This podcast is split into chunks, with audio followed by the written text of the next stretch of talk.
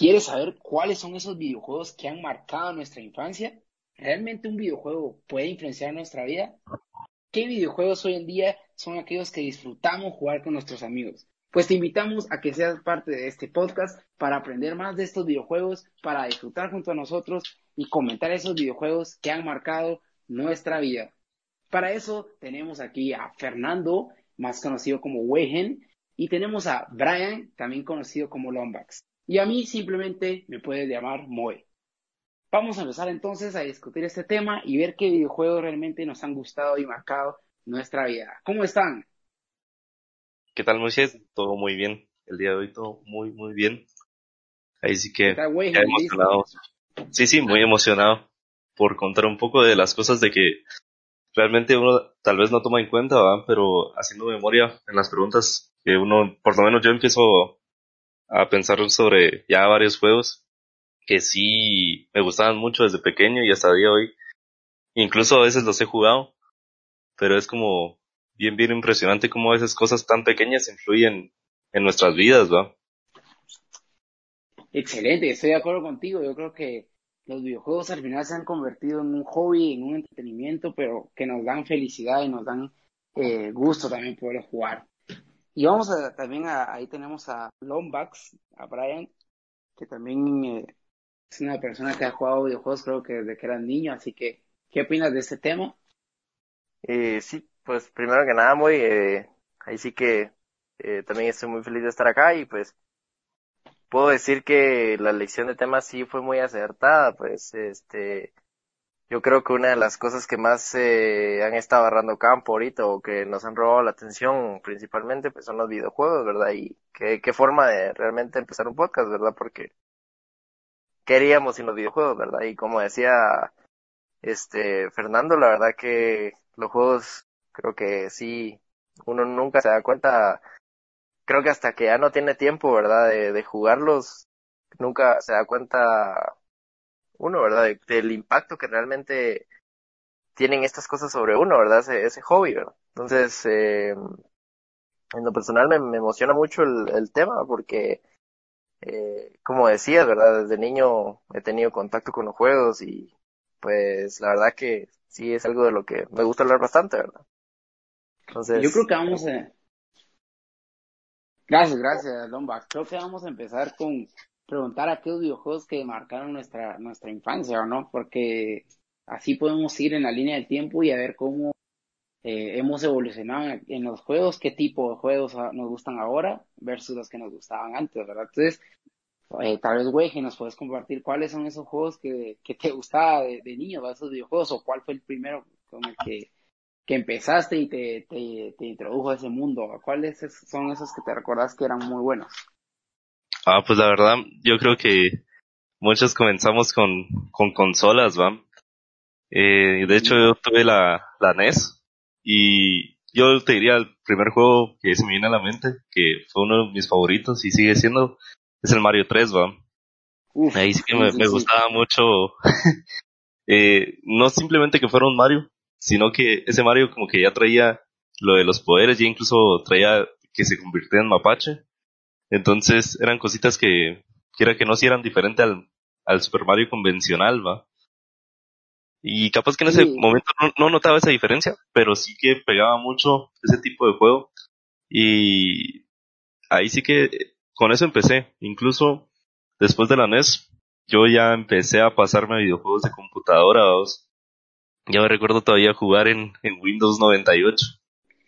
Y ahí sí que eran juegos de, de estos de código libre, que ni siquiera tienen marca, no tienen un creador como tal.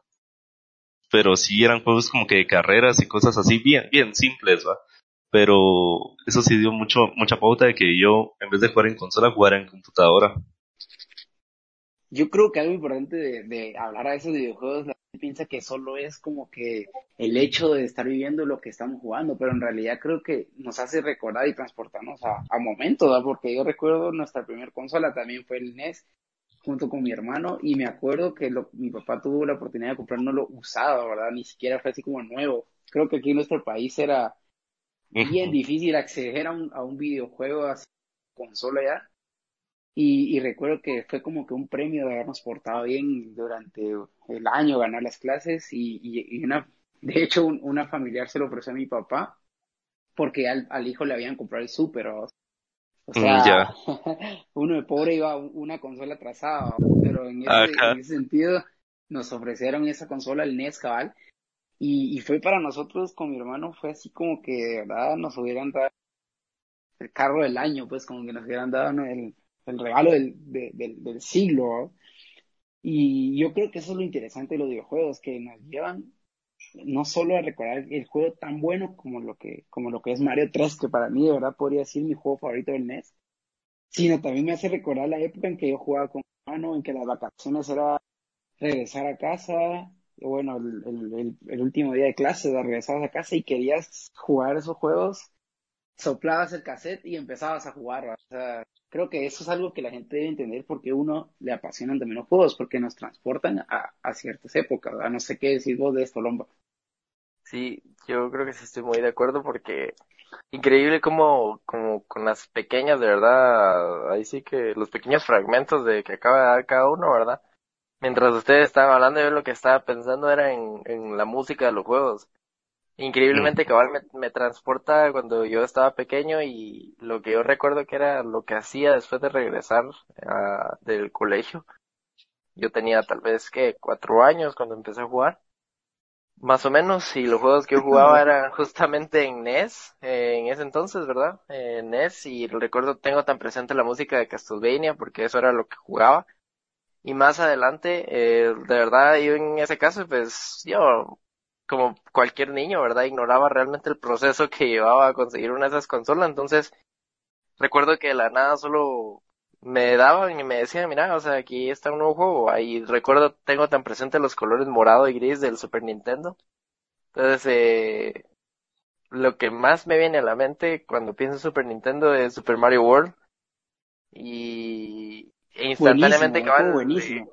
Sí, entonces lo que estaba pensando ahorita, mientras ustedes me estaban hablando, también era la canción del, justamente el primer mundo de, de Super Mario World que es como pues la clásica de ahí, ¿verdad? O el mapa y todo, y para mí ver esos colores tan vivos, eh, como digamos, ver ese cambio entre un NES, que eran básicamente que estabas viendo pedacitos así de píxeles, ¿verdad? moviéndose y unos ruidos así hasta algo extraños en, en como lo que podrías decirle así como 8-bit, ¿verdad? y, y pasar al Super Nintendo se escuchaba algo como muchísimo más elaborado y lo que yo creo que todos estaríamos de acuerdo aquí, eh, el juego que realmente saca el potencial de Super Nintendo y que te hace ver realmente, como que te hace entender lo que yo estoy tratando de, decir, creo que es Donkey Kong Country, o sea, sí era un juego que no parecía de Super Nintendo realmente y creo que es de las joyitas de esa consola, Entonces son las cosas que a mí me teletransportan de cuando era niño y digo yo,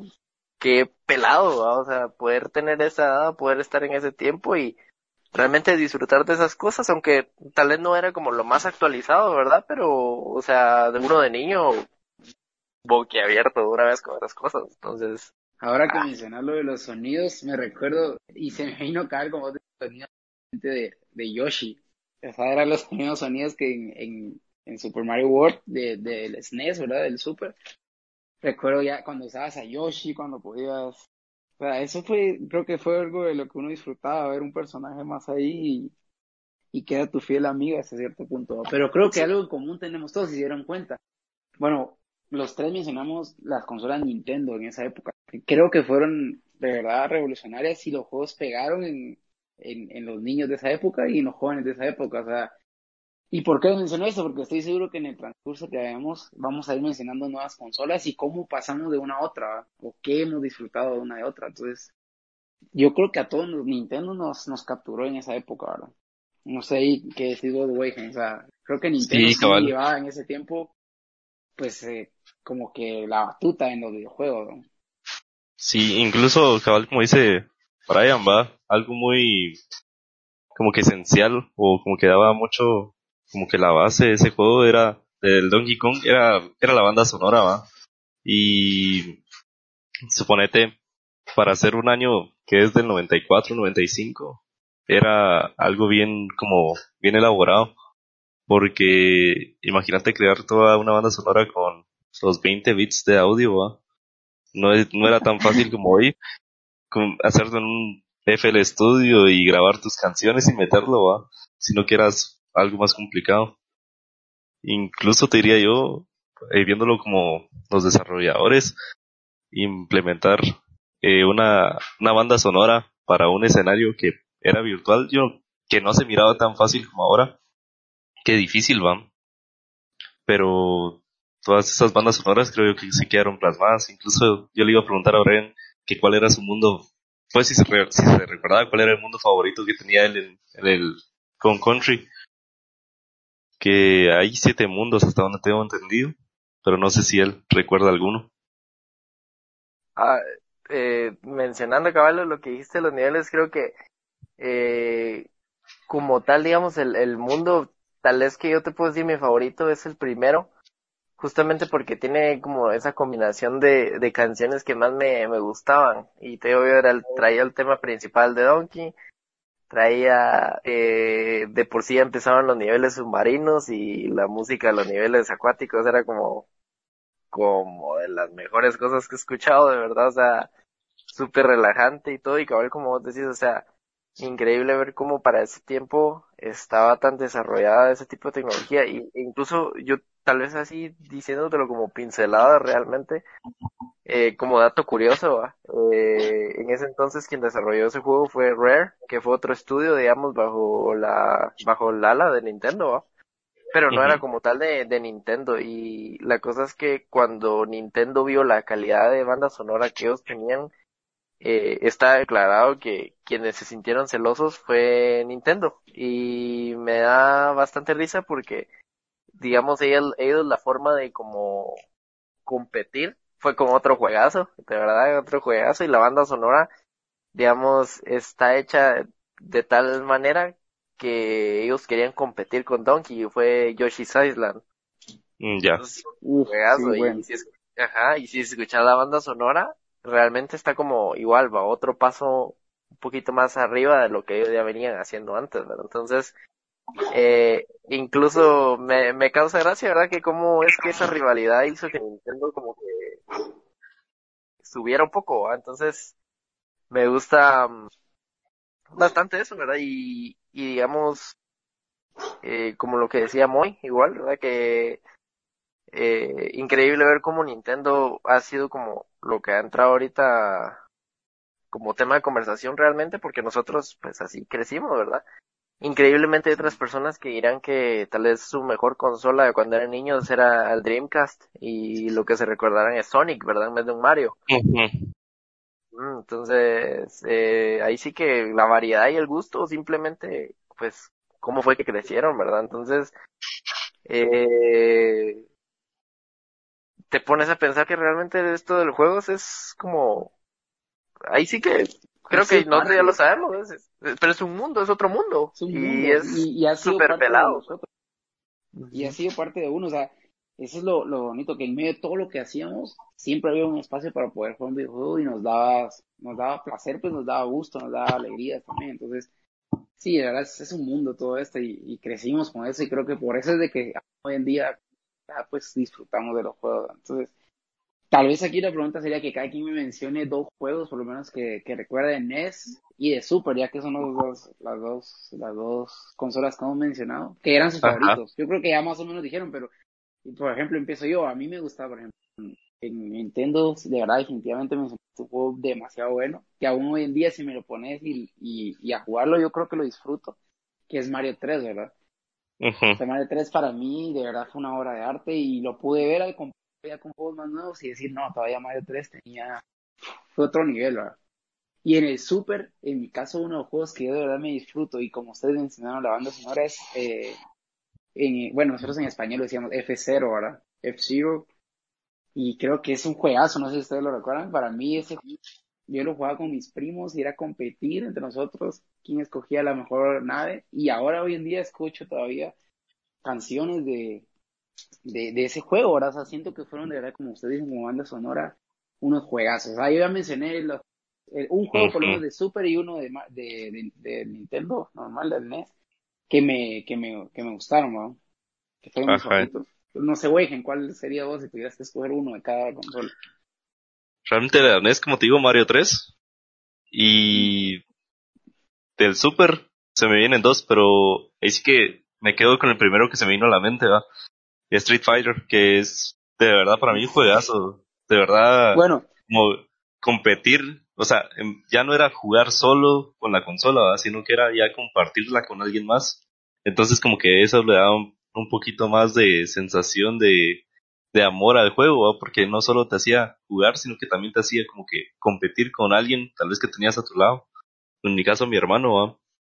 Y sí recuerdo algunas tardes jugando Street Fighter en la consola y es que a pesar de que uno, uno mira hoy el Street Fighter de ese entonces, uno sí se, se pone a pensar como un juego con esas gráficas y te, sí, sí, te tenía tan atrapado. Incluso el F-Zero, el F-Zero que mencionaste es pionero de las carreras futuristas, ¿va? Y si lo miras ahorita es como que hay juegos mucho mejores, ¿va? Pero en ese entonces, siendo pioneros, eh, te atrapan en un juego donde de verdad son muy visionarios, diría yo. Sí, sí, juegazos. Yo creo que estoy de acuerdo también como los juegos que mencionaste fueron de nivel en, ese entonces y hoy en día creo que todavía puedes echar una partida y te la disfrutas, o sea, Ajá. Bueno, juegos muy buenos. Ajá, como dato curioso, como dato curioso la, la Super Nintendo la puedes conectar con los cables de PlayStation 2. Es algo muy curioso, pero tienen el mismo conector. bueno, yo creo ah. que los que los que nos escuchan tienen que saber antes eso, que ustedes son unos geeks para todo ese rollo, son unos encajados, son de verdad viciados con eso y algún día tienen que echar una partida con ellos y darse cuenta que, que sí le han dedicado tiempo a los videojuegos. ahora Lombax, no sé cuáles juegos mencionarías vos o el cuál se destaca de, de estas dos consolas que hemos hablado hasta ahorita. Sí, digamos de los dos que acabamos de, de hablar, ¿verdad? O sea, sobre el NES y su, sobre el Super Nintendo, yo creo que del NES escogería, primero que nada, yo creo que el clásico, que, sería eh, Mario, como ¿verdad? Porque es como casi que los primeros juegos que uno tiene en, en NES, ¿verdad? Y eh, creo que el encanto que tiene el juego es justamente la categoría en la que entra, que es básicamente un plataformero, ¿verdad? Entonces es eso de andar siempre saltando, un mundo bien lineal, ¿verdad? En el que el único, como digamos, eh, momento donde uno puede demostrar la habilidad es haciendo bien los saltos, eh, evitando los enemigos, ¿verdad? Y creo que ese como, esa es como que la chispa del juego, ¿verdad? Eso creo que uno tiene que saber como te digo yo el timing de las cosas, de, ah, no, ahorita no puedo moverme porque ahí viene la trampa de fuego y cosas así, no sé, pequeños detalles que hacían como difícil el juego y a la vez tenía ese su encanto, ¿verdad? Porque en ese entonces, ¿qué otro juego había así, verdad? O sea, yo siento que hablando de plataformeros, realmente es el padre de los plataformeros, ¿verdad? Porque así empezó todo, es la base y no creo que haya una persona de verdad en toda su vida que no haya jugado Mario, o sea, es, es increíble y pensar que nació de ahí va. Y mm, lo otro que sería, el otro juego de NES sería Contra, eh, juego súper difícil realmente, eh, pero demasiado difícil y pues para alguien de mi edad en ese entonces era algo extremo ese juego, pero a mí me encantaba, me, me encantaba y eh, me gustaba mucho por el hecho también de que podía hacer eh, lo que ahora es cooperation, ¿verdad? Eran dos jugadores en la misma pantalla y era aquello que sentías que tenías un aliado o alguien que te apoyaba. Y, y siento yo que también como que influenció mucho en muchos juegos como lo son Metal Slug y que ahora incluso podemos ver algo así como este, yo no sé si ustedes se recuerdan, la verdad ahorita no tengo bien claro el juego, pero donde eran a veces juegos de aviones y que uno tenía que estar entre aviones y que disparaban un montón y cosas así. Ahí yo siento que Contra sí tuvo que ver mucho con ese tipo de juegos, con ese género. Y hablando de Super Nintendo, creo que ya los mencioné, serían eh, justamente Donkey Kong Country y tal vez pondría yo el otro como Yoshi's Island. Pondría yo como como mis dos juegos favoritos, ¿verdad? Entonces, eh, bueno, sí, te puedo decir que, sí. sí tienen un gran peso sobre mí, la verdad, esos, esos juegos. Ahora eso, para que, la verdad lo que marcas son los inicios, prácticamente. Vos decías casi que tu vida, porque cuatro años y ya estabas jugando un videojuego, entonces. Sí. Pero en realidad son los inicios y, y cómo a través del tiempo hemos seguido, eh, hemos seguido buscando los videojuegos y, y cómo hemos encontrado consolas con juegos muy, muy buenos. Yo no sé qué, de cuál fue su salto usted del Super a qué consola. Por ejemplo, yo recuerdo en mi caso del Super salté hasta el Play 2, imagínense. Bueno, o sea, los emuladores de computadora podría ser realmente, a emuladores de computadora de Neo Geo y de, mm, de, Nintendo 64, pero en mi caso no pude tener esa consola como tal. No sé ustedes, por ejemplo, Weigen, si lograste, ¿cuál fue tu salto de Super Eh, a, qué consola? Mi salto de Super fue hacia a GameCube. Esa fue mi sí, siguiente sí. consola.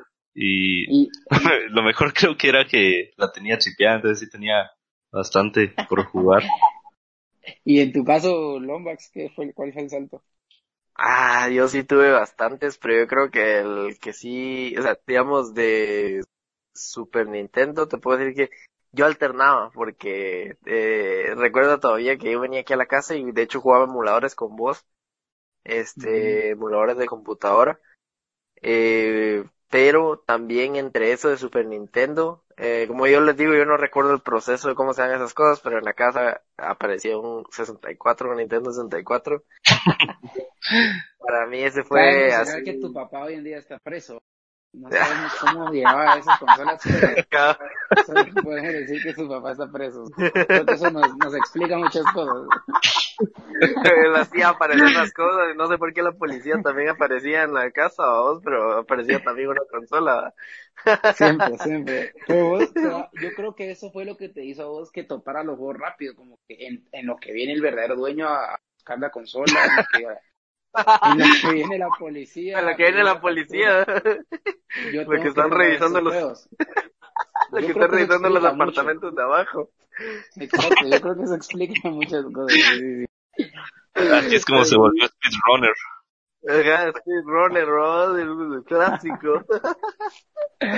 Bueno, pero es que, ¿por qué les hago esta pregunta? Porque yo creo que ahí podemos decir, bueno, el salto que pegamos, ¿qué juegos nos empezaron a gustar? Y, yo creo que sería larguísimo todo, por eso es de que vamos así como recordando los juegos que más, que más nos marcaron. Pero, por ejemplo, en mi caso que yo salté a los emuladores, no sé si ustedes lograron jugarlos todos los de Neo Geo, Meta- Metal Slug, King of Fighters, son juegos que verdad yo sí me disfrutaba. Y yo creo que Brian mencionó algo, y, y ese es eso sí es importante.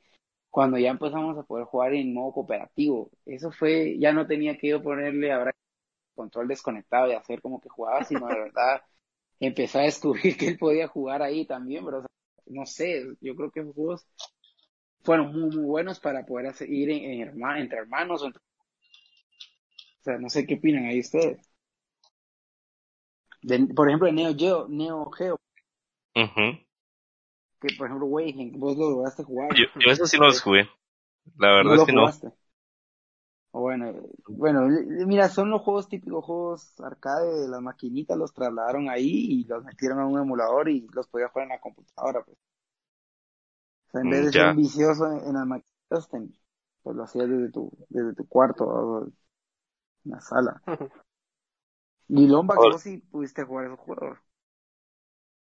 Sí, sí, al final de cuentas sí pude, en- acabo justamente con los emuladores y en maquinitas como tal, ¿verdad? que cuando los empezaron a traer a los centros comerciales, recuerdo que ahí era donde se iban mis, mis quetzales, ¿no? Porque los juegos que yo recuerdo y que tengo marcados son, primero que nada, Metal Slug y, eh, sí sería tal vez como The King of Fighters, incluso Waku Waku 7, por, y justamente eran juegos que, que jugaba yo con que Entonces, sería la idea esa, que ahorita pudiéramos decir un juego que de verdad recordemos de eso. En este caso sería Lombax y yo más o menos, y ya pasamos a lo que fue el 64, que ahí hay mucho que hablar también, pues, porque... Pero de Neo Geo, por ejemplo, mencionaba uno, que éramos los mejores.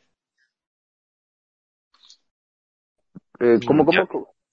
¿Cuáles serían los dos juegos que dirías vos los mejores de Neo que lograste jugar? Ah, Mm, mira, me gustaría abarcar en todo caso, te puedo decir toda la saga de, de, de Metal Slug. O sea, son juegos que realmente a uno sí lo desafiaban un montón. Incluso a cierto punto, con tal de terminarlos, eh, te puedo decir, era un juego que a mí no me pesaba realmente ponerle, como quien dice, crédito, de que el emulador te permitía como simular que metías como monedas, ahí eso te daba los créditos.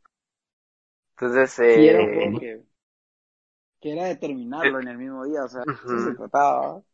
de eso se trataba, porque no era creo que, ah, sí, pones pausa y listo, no, incluso no existía la pausa, ¿va? simplemente era así como te daba un marcador con 60 segundos y tenías que llegar a como cierto checkpoint para, para que el juego no se acabara, ¿va? y, pero como tal, el juego, la experiencia, yo también como lo, me refiero a Contra, yo creo que era un juego muy extremo realmente, porque era de tener reflejos y tal vez es un, casi un cálculo pero de verdad no me parecía que era así para niños, ¿no? me parecía que era así como para un, grande o algo del estilo, porque sí era un juego como muy, muy, de- muy desafiante realmente, ¿va? Entonces yo creo que le Sí, sí, bueno. metas, y tal vez por, por también el peso que, que tuvo, ¿verdad? Porque era como que el juego de peleas que a mí me gustaba mucho, pero yo nunca fui bueno en él. Tal vez pondría yo, yo creo que podría decir King of Fighters, pero a mí me gustaba bastante Waku Waku 7, entonces sería tal vez esa. Sí, que en realidad en la línea del tiempo Waku Waku Sen fue quien marcó ese tipo de, de juegos, digámoslo así, ¿verdad? Uno de los primeros juegos, ah, de hecho es antes que King of Fighters, ¿verdad? Que marcó ese, ese juego pues de que ibas a venciendo a todos los rivales y, y con trucos y con specials y todo ese rollo, a mí igual, igual yo también podría marcar los dos vos decís, Metal Slug y Waku Waku 7 y King of Fighters tal vez eran los tres que, que he jugado. Para luego saltamos al 64, como mencionaba Fer, ¿va? y yo creo que ahí sí estamos hablando de juegos. Yo creo que eso sí fue una, de verdad, fue un gran salto, ¿sabes? En los videojuegos. Ya cuando llegaste a jugar el, el 64 con, en 3D, pues prácticamente, ¿verdad? O sea, que ibas en primera persona a los juegos, me acuerdo. Y yo creo que ahí podríamos sé que recuerdan ustedes, de verdad que, que hayan disfrutado en esa consola. Güey, ¿en qué juego recordamos que de Eh, verdad disfrutaste? Yo el que más he disfrutado y la verdad es un juego que digo yo me puso muchos retos porque eh, yo no sé por qué mi 64 tenía este problema con, con este juego específicamente, pero de todos los cassettes que tenía, el de Rayman 2, no sé por qué no se quedaba grabada la partida. O sea, creaba perfil y llegaba a los checkpoints y todo. Y al final del día era resetear el juego porque cuando iniciaba otra vez estaba vacío, o sea, no, no guardaba el perfil. Y la verdad, sí me recuerdo que dieron días donde decía, bueno, hoy lo voy a topar, hoy lo topo. Y, y empezaba a jugar desde la mañana hasta la noche y, y habían, y específicamente había una- un pedazo de parte donde sí me quedaba atorado, o sea, no, no pasaba de ahí. Era, ni me recuerdo el nombre del nivel, pero era contra un boss del juego. Y sí era una parte muy difícil. Y realmente nunca lo topé entonces cuando fue niño, incluso Brian lo sabe. Ese fue el juego que yo, si no estoy mal, el año pasado, Dos años creo que. el año pasado o hace dos años, ajá, me lo terminé de topar, ¿va? Dije, oh, no, no, no puede ser de que de verdad no, No, nunca me lo haya pasado. No podías seguir tu vida sin, sin toparlo. así de- algo así. y sí me recuerdo que fue incluso antes de ir a un campamento, que, ajá, fue una semana antes de ir a un campamento que empecé a jugar en la compu. Me descargué el emulador del 64 y dije, oh, me descargo el juego. Y la verdad es que me lo disfruté durante esa semana y justamente un día antes de irme al campamento, eh, todavía no me lo había pasado ahí como no me puedo ir sin terminarlo, ¿va? Y ya no fuiste al campamento. No, no te entiendo. Al final, al final ya, al final me llevé la consola. ¿Para qué? Eh, No, no, pero hubieras visto, o sea, el, el juego bugueadísimo, o sea, de verdad, lleno de errores. Habían pedazos donde no se podía pasar por errores del juego, ¿va? Pero, Sí, sí. Pero sí lo terminé de pasar y la verdad es que juegazo, Vale para mí es juegazo. sí, para mí vale la pena. Y incluso, quiera que no, es como, eh, yo lo como, como retos, va, o sea, hay cosas que tal vez dejas a un lado y hay que hacerlas, va, o sea, no, no te puedes quedar como con eso de que no me, no me lo espinita. pasar, ajá. No, yo creo que eso, al final eso es lo que a uno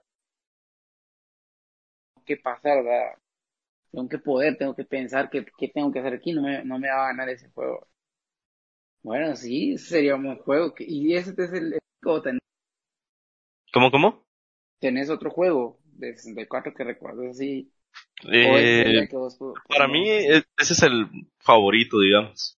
De ahí, los otros que recuerdo es el de King Kong, y que era mundo abierto. Que creo que en su tiempo era el único que necesitaba, bueno, uno de los pocos que necesitaba ya memory card o algo así, o sea, no, no. ajá, Sí, Memory Pack se llamaba, que lo conectabas Memory al control, creo yo. ajá, Sí, que se ponía en la yo lo acuerdo. control, creo yo, no sé. que era, Sí. pero dicen, de hecho yo creo que fue uno de esos juegos que tal vez no muchos conocieron, pero que muchos lo han catalogado el mejor juego de 64. Yo he escuchado gente que, que lo cataloga como el mejor juego de 64. Yo la verdad nunca lo logré, pero sí he escuchado eso, que le dicen que fue uno de los grandes juegazos, ¿verdad? pero tenías que comprar esos accesorios para poder, poder jugarlo, digamos. Sí, y incluso a día de hoy todavía hay venta de Memory Pack para, para esas consolas. En Amazon todavía se logran encontrar. Y Y, pues son reliquias. ajá, la verdad es que son reliquias porque ya no se producen, ¿no? Y de ahí otro juego creo que todos hemos jugado en la 64 es, es el Mario 64, ¿va? Yo creo que Para mí- Juegazo, para mí es de lo más famoso, ¿va? Incluso de los más famosos porque que hay muchos speedrunners que se lo han pasado, ¿va? Entonces, Sí, se volvió ahora de eso, así de, de hacer récord en cuánto tiempo. ajá, yo por el montón de errores que hay. algo. Yo que ya que mencionaste eso, y, y es algo que no hemos dicho, pero en realidad creo que los juegos te, te pueden eh, dar diferentes emociones, ¿verdad? Pero si yo no sé si ustedes están de acuerdo conmigo que si algo te daban esos juegos de Mario era como felicidad jugar, o sea, como que te hacían sonreír. O sea, hay juegos que te hacen enojar y te, te entras, te entras al juego así con esa gana de, que sé yo, un Call of Duty, matar a todos, ¿va? que, eh, que sé yo, un, un GTA, un GTA, o sea, pero un Mario, o sea, te da esa cosa de sonreír con los ojos, o sea, de los sonidos, eh, eh, no sé, hasta, hasta los gráficos y, y, y como que los dibujos, lo que te dan es felicidad, no sé si eso han, han logrado percibir ustedes, pero a mí Sí. era encendido, por ejemplo, y, y juego así que yo te puedo decir felicidad pura, que mis ojos se deleitaban y me hacían sacar una sonrisa a Mario, por ejemplo, o sea, a veces de verdad más felicidad me da, pero regresando, como que Mario al, al final eso, eso, y, y que los juegos al final te, te transmiten distintas emociones, ¿verdad? Pero yo creo que eso es algo que le sirvió a Mario 64, que nos da así como que felicidad pura, pues desde que empezaba el juego con la carona de Mario ahí y podía jalarle la nariz, las orejas, Ajá. y ya te estaba riendo. Cabal. Sí, no sé qué, si ustedes qué piensan de eso, pues. O sea, en Lombax, no sé qué pensamos ahí todo eso. Sí, eh, yo, yo justamente entre mis juegos favoritos te puedo decir que está Mario 64. Porque fue justamente cabal, va, ese salto de pasar a, a juegos como eh, 2D a pasar a una cosa 3D y era aquello que uno en ese entonces sentía como que los mundos, va, así la, las pantallas eran gigantes, o sea, era aquello de que, que podías de por sí ya manipular la cámara y mirabas todo así en, en 360, va, y decías, eso fue lo máximo, sí. Ajá, entonces, ¿qué, qué, qué hago acá, va? Y incluso algo que me da risa de Mario 64 era que no hay guía, por el hecho de que no era ya, ya no era un juego lineal, va, de que ya no era un juego que te decía, mira, si seguís corriendo a la derecha de la pantalla, este, ahí va a estar tu meta, va. Era, era aquello que vos tenías que, que De descubrir explorar y de realmente. buscar, Ajá. exacto, sí. Sí, y hasta te recompensaban por, por descubrir secretos, porque en, en todos los mundos siempre había una estrella escondida. Oculta. ¿Y, ¿Y cómo la descubrías? Por accidentes, por andar curioseando. Entonces digo yo, mm, Y no Yu- YouTube para ver así, Ajá. Ajá. Exacto. O sea, Eso es, eso es algo que a mí siempre me, me, me va a gustar el hecho de que uno puede decir en cualquier momento, sí, yo me pasé este juego, ay, y, sin ver nada, y, y, yo creo que aquí retrocedo mucho, pero solo, solo para tocar el tema, uno de los juegos que, que yo tuve igual al casi que también tipo cinco años o seis años, si no estoy mal, fue Pokémon en el Game Boy, va. Y... no, hombre, si nos saltamos eso, cara. Ajá, pero digamos, ya que vamos tan adelante, ¿va? pero digamos el hecho de yo haber dicho, ala, me pasé Pokémon Red, va, en ese entonces, eh, no, no hablamos de Pokémon Yellow porque muy sí, creo que podríamos hacer otro podcast y tal, otro podcast donde Brian cambió tortillas Pokémon Yellow, vamos, eso podría un podcast de qué vale más, tortillas o Pokémon Yellow. Y podríamos hacer ahí una progresión de cuánto costaría cada la tortilla hoy en día y cuánto costaría Pokémon Yellow, pero creo que así sería para otro tema. Para que vos sepas, eh, eh, eh, este Lombards cambió Pokémon Yellow, lo estafaron, ¿vale? Hicieron una estafa. ¿Ah, sí? Sí, sí. Para darte el... No, no le a veces el paso de los Pokémon, pero cada generación sale Pokémon, fíjate que en este caso sería Pokémon Red y salió Pokémon Blue.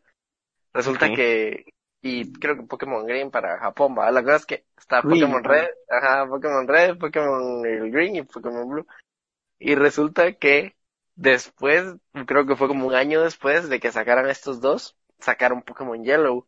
Y ah, Pokémon, Yellow básicamente era como una fusión de Pokémon Red, Pokémon Blue y Pokémon Green. Siendo una edición era, especial, ¿verdad?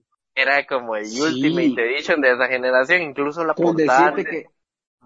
Ajá, ajá, la portada. la, la, portada, mira, la portada del red era Charizard, la portada del blue era Blastoise y la portada del green era eh Venusaur. Ah, era Venusaur.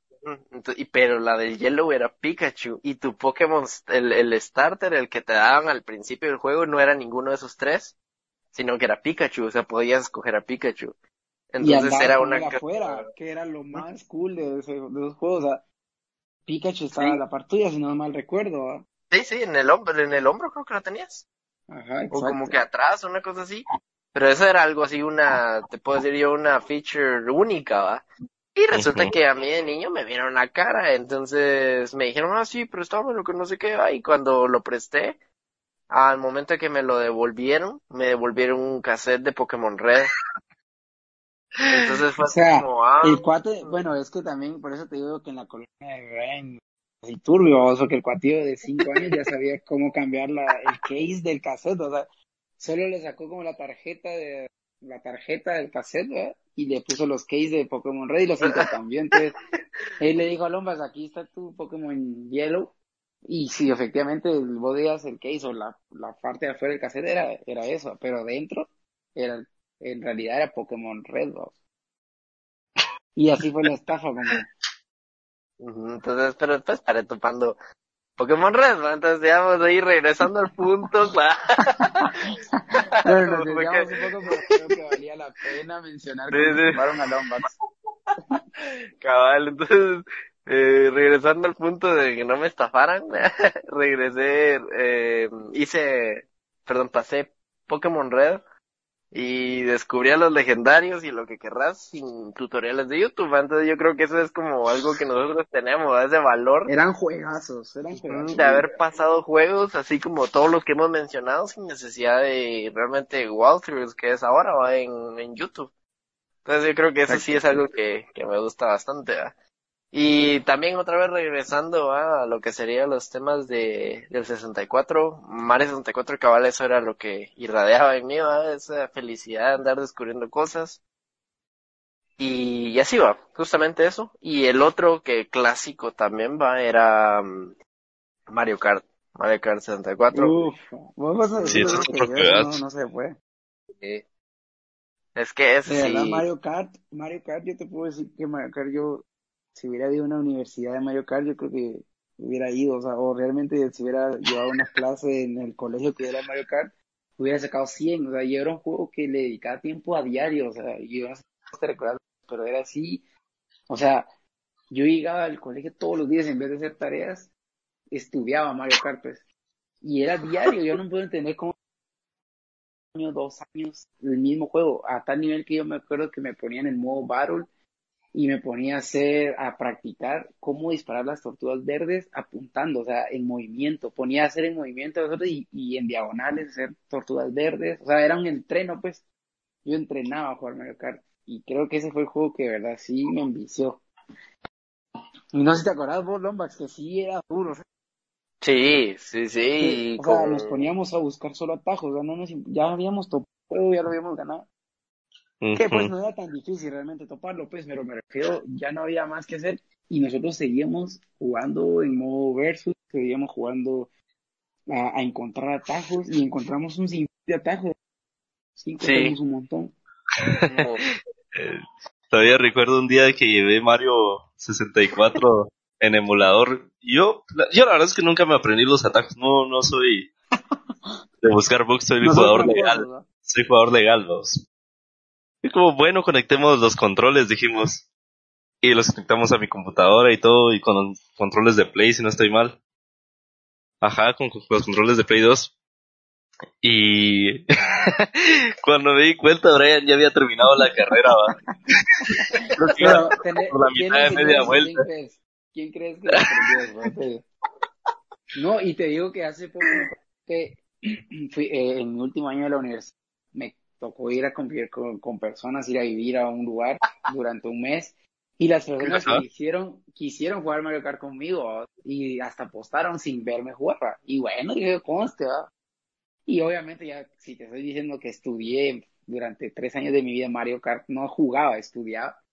Ya te imaginas, o sea, logré graduarme de ese.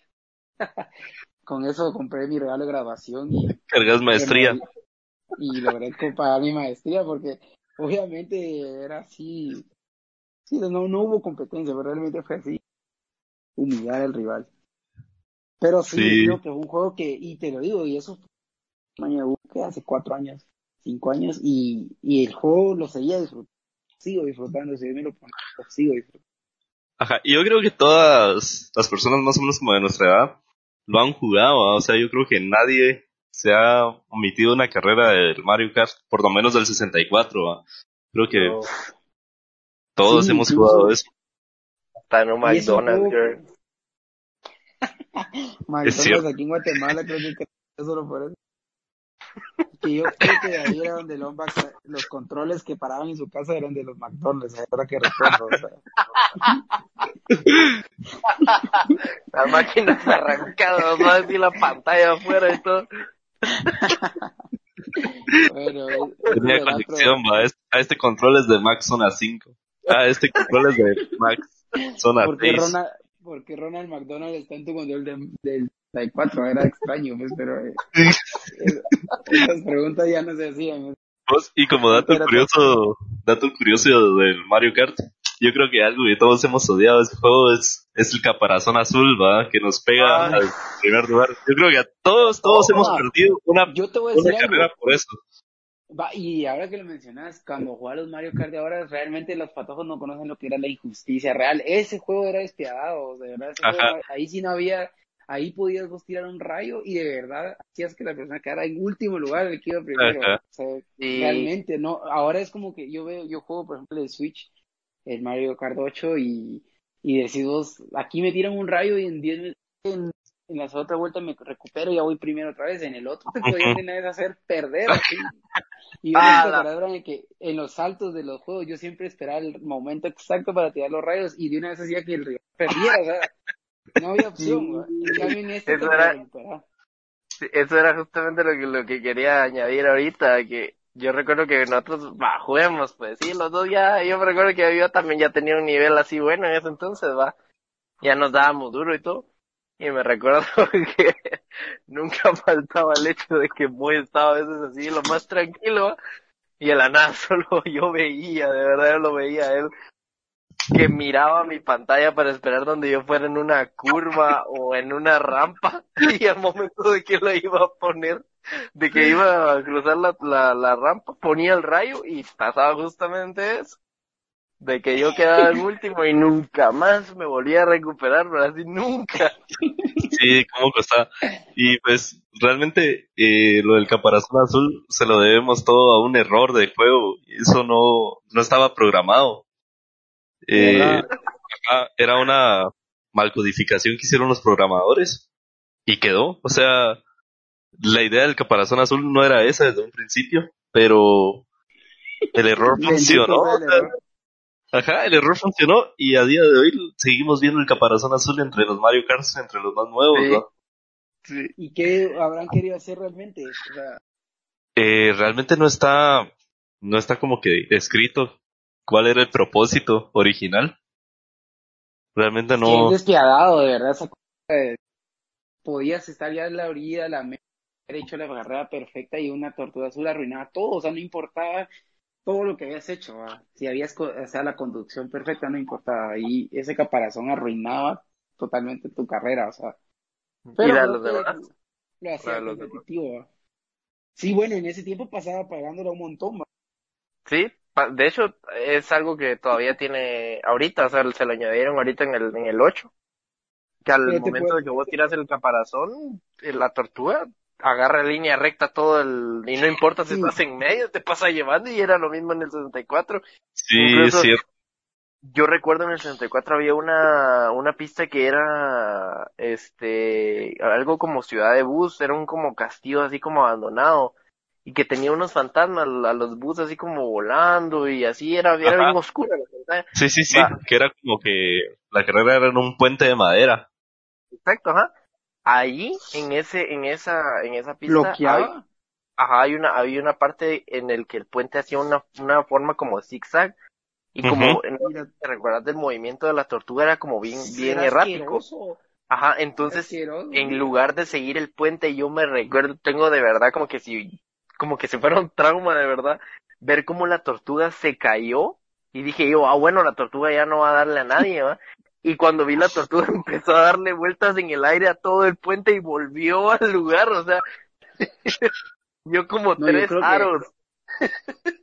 Mario Kart, eh, eh, Mario Kart hay historias, pues, hasta fundiste una vez a todas, me acuerdo cuando en, una, en, en el mundo de arcoíris, yo la verdad que no sé por qué nos, nos gustaban los más fuertes. Bueno, en realidad era porque cuando vos podías incluso no llevar ningún objeto y solo con ir a chocar, vos hacías deslizar a los más débiles, Entonces, mi hermano escogía Donkey Kong, eh, Lombax escogía Bowser y yo escogía Wario. Y desde ahí yo, de verdad, Wario para mí es el favorito. Pero éramos los más fuertes para evitar que entre nosotros mismos nos, aunque Bowser siempre dañaba a los una vez Brian agarró con tanto poder con Bowser, agarró a Toad, que Toad se quedó fundido. O sea, nosotros seguimos dando vueltas en la pista y Toad seguía en el mismo lugar. se quedó parado, se quedó así. y después solo, pero, solo escuchaba el motorcito. el motor quieto. Y yo creo se arruinó el personaje. En el Final Lab lo pasaste dando así como para que esperara, lo pasaste traer llevando y terminamos, ¿verdad? Y, y el pobre no, no terminó la carrera siquiera. Ni ahí quieto, sí, Mario Kart, y yo estoy seguro que no solo a nosotros nos ha causado esa felicidad, sino mucha gente, ¿verdad? Este es un juego que, sí, y por eso llegamos a donde yo digo mis juegos favoritos también, y creo que coincidimos, Mario 64, Mario Kart son juegos que de verdad, felicidad pura. Ahora, yo agregaría un juego un juego que de verdad también marcó una tendencia que fue Golden Knight, ¿verdad? Oh. o sea, ah, que para mí ese estilo de juego de partir la pantalla en cuatro, que ya también lo hacía Mario Kart, ¿verdad? Pero así en un modo de, de disparo, de, marcó una pauta también o un precedente para otro juego, ¿verdad? Yo no sé si fue el primero, pero Golden Knight fue famosísimo. Y, o sea, todo lo de James Bond, ¿verdad? esa, esa etapa de multijugador, donde ya agarra distintas armas y partirte la madre con los demás fue un juegazo también para mí. Y recuerdo que en su tiempo yo, yo lo jugué, eh, pues cuando salía con mis amigos de colegio y, era un vicio ese juego también. incluso también había el modo, y algo que me gustó de un juego era creo que Banjo Tui o Banjo Kazooie, no sé cuál, vos lo más cuál Banjo, Banjo, Banjo Tui, Banjo Tui era el que traía el player. Exacto, el modo multiplayer era como Golden, pero en vez de disparar balas, mangos o sandías, no me que- acuerdo qué era, pero Yo creo que llevabas a en la, en- como que en las manos. una y mo- tiraba, sí, sí. ujú, tiraba Llevabas huevos. a creo. Kazooie y era, ajá, un huevo, y era un arma y podías agarrar así. Pero vamos a eso, sí fueron juegos para mí de verdad buenísimos, ese modo, modo multijugador y, y, y dispararse y todo eso, que creo que ahí, en otro podcast vamos a hablar ahí con Weigen de, de su gran vicio o su, su gran etapa en, en Counter Strike, ¿verdad? Ah, sí. Esa es otra historia. Esa es historia de, Ahí pasamos de juegos de diversión a, a juegos de estrés. Sí, Sí, ah, con eh, sería bueno, ah, un podcast así de juego competitivo. Ese fue for fun y ya después viene el competitivo. ah. o, o juegos que te hicieron perder el año y ver cuántos Ah. años por Counter Strike, pues. Pero eso lo vemos en otro. En otro podcast. Bueno, pues yo creo que podemos llegar a acá por lo menos la primera etapa y ya hablamos de un par de generaciones de videojuegos y podemos, porque yo creo que para hablar de Play 2, Play 3, Play 4, Counter Strike podríamos hacerlo en otro totalmente, ¿verdad? Sí, sí, sí. Porque sí, creo que es un tema de la... Los temas derivan de, de un simple videojuego, por eso a eso vamos. Simple juego tiene demasiados recuerdos alrededor y, y tiene risas alrededor, tiene enojos, frustraciones alrededor, pero ha sido parte de nosotros. O sea que no sé qué piensan ustedes para terminar de decir esta etapa. De verdad, ¿qué piensan de eso? Y Lombax, ¿qué piensas vos de todo esto? De los juegos como tal. O sea, Sí, o sea, para concluir en esta primera parte, ¿qué ah, pues, decir de lo que hemos hablado? si bien puedo decir que cabal, eh, añadiéndole a lo que dijiste, con respecto a, todas las anécdotas que nosotros tenemos de los juegos, todas esas, esas cosas, ¿verdad? Eh, yo creo que siempre vienen amarrados a sentimientos, ¿verdad? Tanto el sentimiento hasta de lo, hasta siento yo que como de compañerismo, de alegría, ¿verdad? Sí, yo creo que lo que nosotros sentíamos de niño, creo que lo menos que nosotros sentíamos era, era como enojo o tristeza a la hora de, de jugar, que siento yo que ahorita en lo, con los juegos de ahora es como algo habitual sentir esas cosas, ¿verdad? Justamente por todo el sentido competitivo, pero sí puedo decir que realmente, ajá, exacto, uno para frustrado, después así como agotado y todo, pero de niño uno, al contrario de cómo se sentía, era siempre de feliz, siempre con ganas de que alguien jugara con uno cuando justamente ya estaba lo de multiplayer y todo, entonces puedo decir que eh, así como en nosotros, que los juegos tienen ese peso, ¿verdad? Hay miles, millones de personas que tienen ese sentimiento, entonces creo que es como también bonito ver cómo eso, a pesar de todo, somos como una comunidad, ¿va? entonces como que nos une, nos une ese tipo de cosas, nos une hasta el pasado en esas cosas, ¿verdad? En, tal vez nosotros ni nos conocíamos y todo eso, pero qué pelado es como poder realmente ver hacia atrás y poder hablar de esas cosas y sentir como que, como que todos pasamos lo mismo, ajá, o sea, como que Sí, entendemos. nos entendemos, entonces eh, es realmente creo que algo único, eh, porque creo que una película, una caricatura, algo por el estilo, puedes hablar de eso, pero como que a la hora de hablar de qué te hacía sentir eso, como que hay cosas que simplemente es como, ah, pues nada, o sea, me entretenía, ¿va? Pero date Exacto, cuenta sí. cómo, cómo se abre el tema, cómo nos reímos, cómo recordamos, ¿va? Eh, cómo Exacto, volvemos a vivir ajá, con, con, con esa plática, con juegos, porque al final de cuentas es algo que nos ha acompañado durante toda la vida y puedo decir que lo sigue haciendo. Entonces, eh, creo que podemos concluir de que realmente los juegos y donde nos quedamos ahorita fue en juegos retro, ¿va? son como lo máximo, ¿va? son piezas clave en En el la vida de de cualquier ajá, en la vida de los hombres que somos. de. Bueno, antes de pasar a la conclusión del- de Weigen, quiero que ustedes hagan este ejercicio y recordar. Yo no sé, y es algo que de verdad cuando me empiezo a recordar, yo digo, es, era la mejor opción.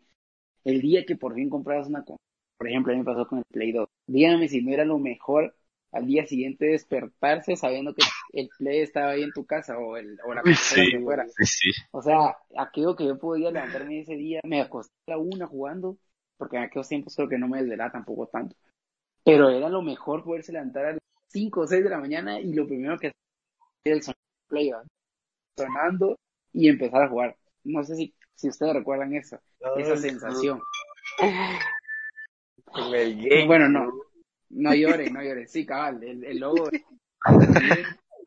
y, y, y darle y ver esos colores. O sea, realmente lo que voy a es recordar el día después de comprar tu consola. Creo que era, de verdad, no sé, no puedo ni escribirlo. O sea, sí era algo muy, muy, muy, muy, muy bueno. Y, y que creo que aún en día puedo, puedo recordar la sensación. Bueno, entonces vamos ahora a pasar la conclusión con, con Weihin, de que pensó de, como dijo Lombax, los juegos retro en este sentido, que recordamos pues hasta más de hasta 64 pues prácticamente. Sí, ahí sí que son juegos retro, porque si lo pensamos bien, son juegos que son del 80 al 97, 98. Y ahí sí que son juegos como que justamente en años donde nosotros crecimos, ¿va? Y yo, yo lo digo en broma, pero es muy cierto, sí son juegos como que forman parte de tus pilares de vida, porque eh, quiera que no, son juegos que tal vez no, no como tal forman un valor para tu estilo de vida, pero sí como que forman, no sé, ese tipo de carácter. Yo creo que de decir como son juegos que te ponen retos desde pequeño. Y entonces sí son juegos que te forman carácter. Bueno, yo fallé, lo, lo voy a hacer otra vez, va. Entonces. Yo, yo puedo también, man.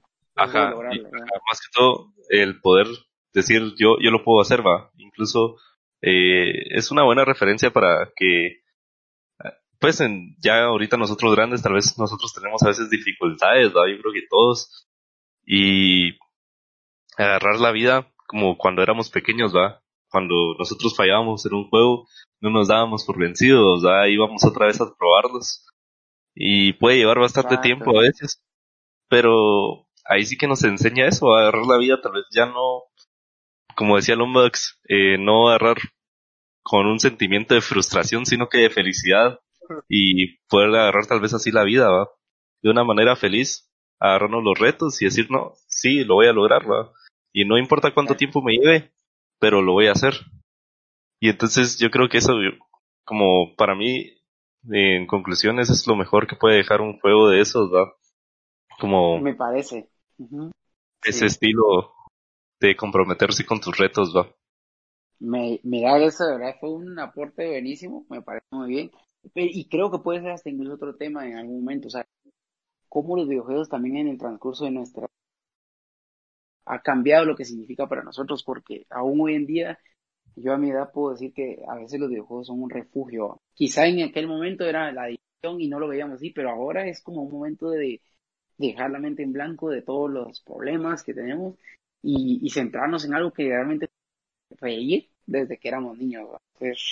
Creo que, que eso es un, un buen punto y, que todos tocamos. Y bueno, vamos a terminar, pues creo que recordando eso, ahora Y, teniendo ahorita que terminemos esta, esta plática, que nos va a quedar esa, esos recuerdos de, de, cuando fuimos niños y disfrutamos de, de cada juego.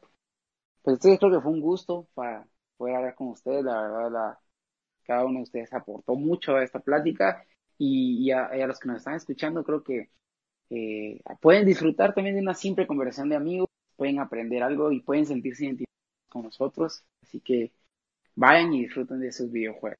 Nos vemos a la próxima entonces. Cuídense mucho, Lombax y Weigen. Nos vemos. Adiós. Bueno, cerramos con esto. Nos vemos.